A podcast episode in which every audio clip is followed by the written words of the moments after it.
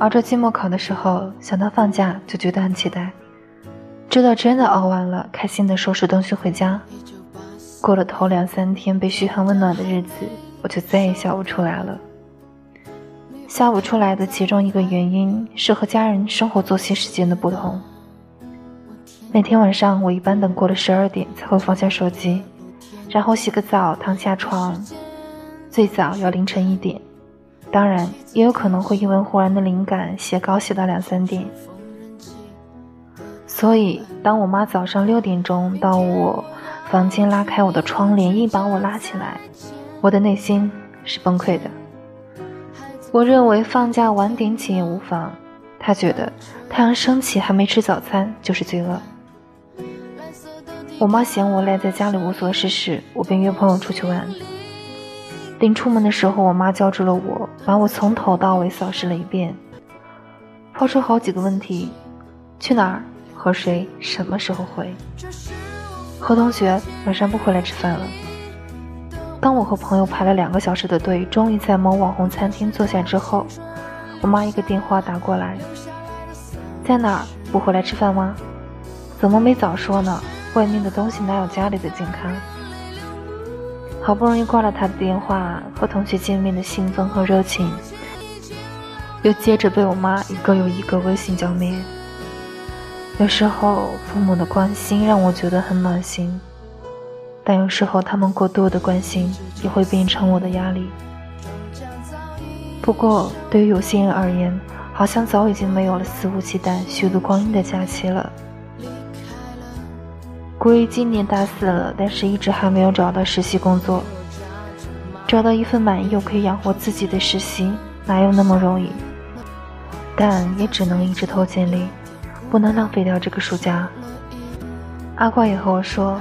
和他在同一个公司实习的，除了他这样的大三狗，还有很多才上大一，工作起来比他卖力。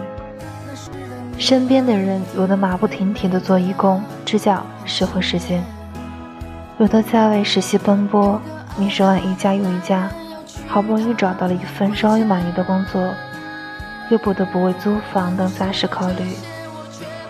只有我还赖在家里。虽然妈妈每天唠唠叨叨，但起码还能待在熟悉的地方，时不时约上久违的好友聚聚，不用被催促着磨刀上战场。昨天出门见一个高中同学，我们在一起待了一个下午。我在国外读书的他嘴里，听到最多的话就是“回来越待的久，越不想回去”。我们对家的感觉其实很矛盾。我们有时候巴不得离开他，赶紧经济独立，赶紧出去闯。但在三天三夜失眠，吃着闻到味道就想吐的外卖的那一刻，在异地独自一个人走在大街上，看着别人家的灯火通明的那一瞬间，自己倒热水、吃药、煮粥的时候，脑袋里真的只有一个念头：想回家。想有个人在你耳边唠唠叨叨，大概再也找不到第二个地方可以让我不担心会被饿死，可以让我提着拖鞋披头散发，只穿短裤到处晃，可以让我窝在沙发盘着腿踏实的看一天电视。最后，我还害怕放假吗？害怕，不过我更想他慢点走。因为以后还可以再这么心安理得的虚度光阴的机会，真的不多了。所以今天就让我再多当一会儿没有大志的年轻人吧。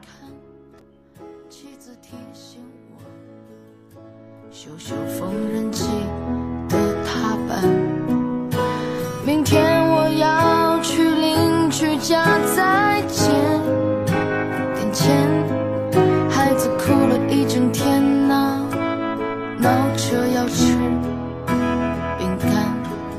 蓝色的迪卡上衣，通往心灵村。蹲在池塘边上。